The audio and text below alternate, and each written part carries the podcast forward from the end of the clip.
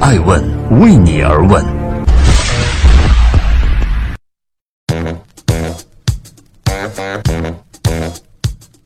Hello，大家好，二零一八年十一月五号星期一，爱问人物创新创富，欢迎大家的守候。今天我们来聊一聊金庸先生。情不知所起，一往而深。二零一八年十月三十日，金庸先生走了，享年九十四岁。当金庸的名字出现在昏暗的讣告上时，当倪匡在电话那头遗憾地说：“就只剩下我一个人”的时候，人们才开始接受金庸真的走了，留给我们的只剩下缅怀。作家张家伟说：“中国失去了自己的大仲马与巴尔扎克，自己的莎士比亚与狄更斯，失去了有史以来可能影响中文读者最多的人。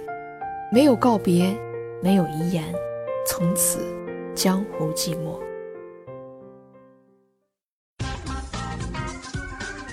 欢迎继续聆听《守候爱问人物》，爱问人物创新创富，大英雄的背后有自己矛盾的一面。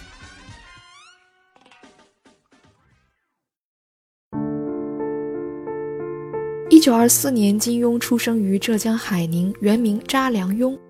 查家在海宁是望族，曾经出过七位进士，五位翰林，有唐宋以来巨族，江南有数人家之誉。清末秀才，民国时期著名军事理论家、军事教育家蒋百里是金庸的姑父，徐志摩呢是金庸的表兄，著名钢琴家和歌唱家蒋英是金庸的表姐。其丈夫是中国导弹之父钱学森，而金庸的表外甥女儿叫琼瑶。在如此家庭氛围的熏陶之下，金庸自幼饱读诗书，每天都要写短文。在衢州读高二的时候，就在《东南日报》发表了处女作《一世能狂变少年》，文笔犀利，见解独到。时任《东南日报》主编的陈向平特意赶去学校面会这位才子。一九四六年，《大公报》招聘编辑，金庸从几千人中脱颖而出，加入了当时中国影响力最大的报刊。两年后，《大公报》在香港复刊，金庸被派驻香港，不久便转入香港的《新晚报》任编辑。梁羽生是金庸当时的同事，他俩经常一起读武侠小说。在那个车马有些慢、书信有些远的年代，武侠小说风靡，不少报纸都开辟专栏。热衷于武侠小说的金庸，凭着不俗的文采，被派上这项新的任务。一九五五年，一部名叫《书剑恩仇录》的武侠小说开始在《新晚报》连载。谁都没有想到，从此诞生的竟是一个华人世界的传奇。飞雪连天射白鹿，笑书神侠倚碧鸳。凡是有华人的地方，就有金庸的读者。他的英雄和他的美人，他的江湖恩仇和刀光剑影。填满了无数人仓皇的少年时代。一九五七年，《射雕英雄传》开始连载于香港商报，一时间洛阳纸贵，街头巷尾人们纷纷谈论着武侠情怀。《射雕三部曲》之《神雕侠侣》《倚天屠龙记》相继诞生，成为金庸小说读者的最多的作品，也奠定了他武林至尊的地位。七十年代大革命正值热潮，香港也受到波及。持右派立场的《明报》遭遇围攻，但金庸未曾停止过针砭时事。他提笔《笑傲江湖》与《鹿鼎记》，将政治斗争、权力欲望影射其中，又在《明报》社论中鲜明地反对倒行逆施，强烈抨击种种悖逆之处，成了左派眼中香港的头号反动文人。但这无碍于人们对金庸的喜爱。邓小平1981年在北京会见金庸时。称自己与金庸已在书中相识，是老朋友了。一九九三年，金庸再次访问大陆，江泽民亲自接见了他，并肯定了其作品在华人世界中的影响力。从陈家洛到郭靖、杨过、张无忌，再到令狐冲、韦小宝，金庸笔下的英雄未曾完美。大英雄的背后，其实有他自己很矛盾的一面。金庸如此说。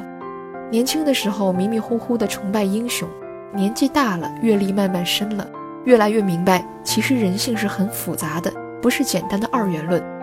于是在他的武侠世界里我们越过错综复杂的世界。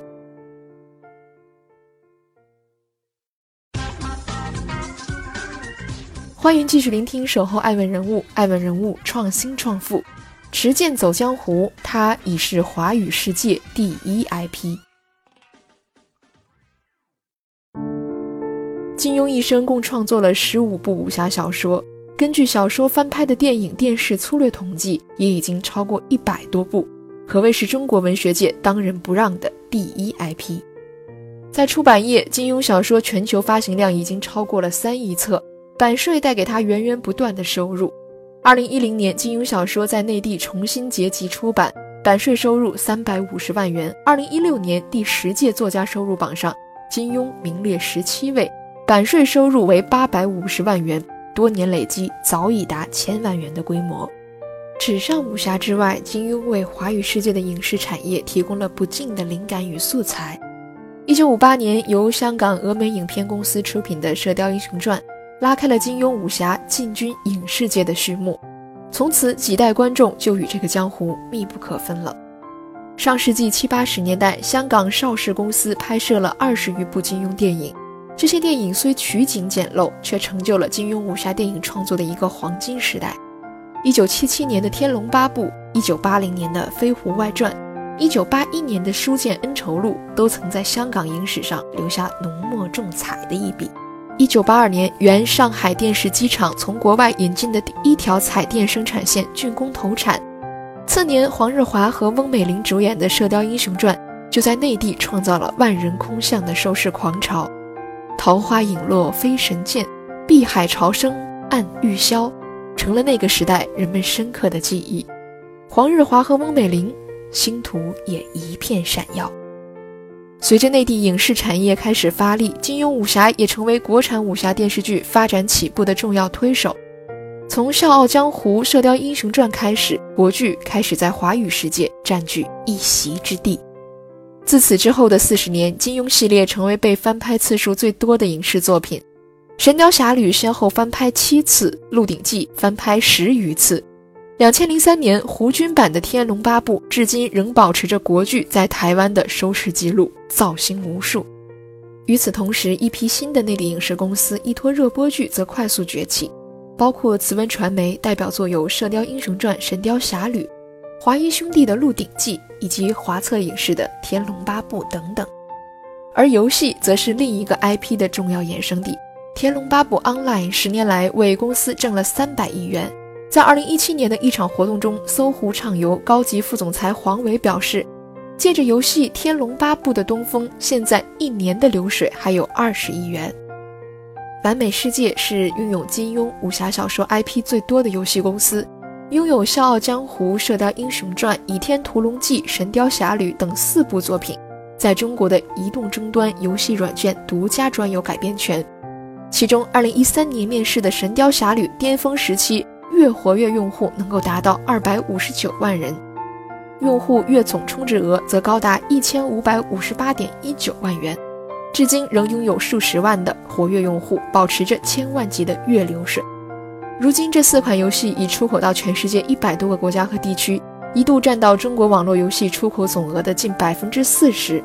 不同国籍的游戏玩家在游戏中相遇，持剑走江湖。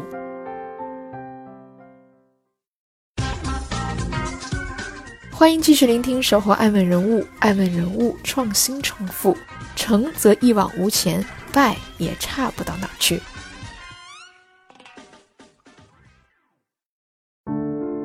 的武侠世界无以复加，以至于人们很难再注意到他身上的其他标签：传媒人、企业家、政治评论家、社会活动家。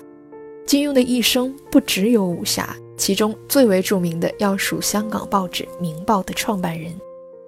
一九五九年，在靠写武侠小说攒下第一桶金的金庸，开始追逐自己的梦想，倾其所有创办了《明报》。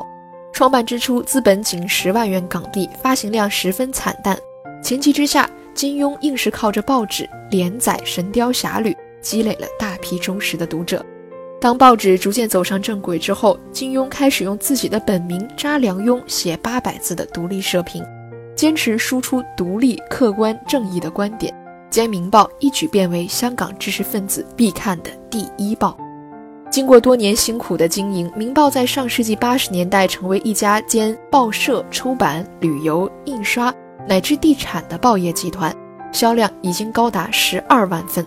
到《明报》一九九一年股票上市时，其市值已经达到八亿七千万港币，而金庸独占六成。一九九二年，《明报》的年利润已经达到了一亿港币。香港资本杂志评出九十年代香港华人亿万富豪榜。金庸以十二亿港币资产位列第六十四位，在商界同样叱咤风云。金庸与生俱来的侠义与孤注一掷的勇气，影响了众多商业领袖。马云坦言，自己在一九九九年置身谷底时，正是看到《天龙八部》中虚竹弃子破玲珑棋局一章，突然想到，何不置之死地而后生？成则一往无前，败也差不到哪儿去。才决定只身来到杭州，创建阿里巴巴，铸建起自己的商业武林。马云风清扬的花名早就被大家所熟知。他不仅要求核心管理团队人人要有花名，就连阿里的会议室、走廊，甚至是厕所，都富有武侠气息的名字命名：摩天崖、罗汉堂、聚贤庄、桃花岛，侠气环绕。马云办公室的墙上，则是一幅金庸两千年的题字。善用人才为大领袖要旨，此刘邦刘备之所以创大业也。愿马云兄长免之。除了马云，新浪创始人王志东、搜狐网首席执行官张朝阳、网易董事长丁磊等，同样是金庸的粉丝。两千年首届西湖论剑就曾经邀请金庸出席。微信之父张小龙曾经在朋友圈中称。他当年开发的 Foxmail 邮件系统，其名字就是源于金庸笔下的令狐冲这一小说角色。成长于美国创新工厂的 CEO 李开复，更是将金庸全集列为最早影响他的作品，没有之一，并自诩为洪七公。丁磊称最喜欢金庸小说中段誉和王语嫣两个人物，并与马云、陈天桥、郭广昌等八人创办了江南会。若遇非常难事，只要发出江湖令，八位发起人无论身在何地，均亲自赶来出手相助。有人说金庸是千年一遇的天才，但天才实在是不足以用来形容金庸。作为一代宗师，金庸不止步于文学，更深耕于中国历史文化与特有的政治环境。历经家道中落、大革命批斗、改革开放与新世纪的繁荣，坚持针砭时政、行侠仗义，见证并记录了一个时代的变迁与轮回。他是现象级的人物，空前绝后。如今大侠笔落，一个时代逝去了，愿身后江湖永不落幕。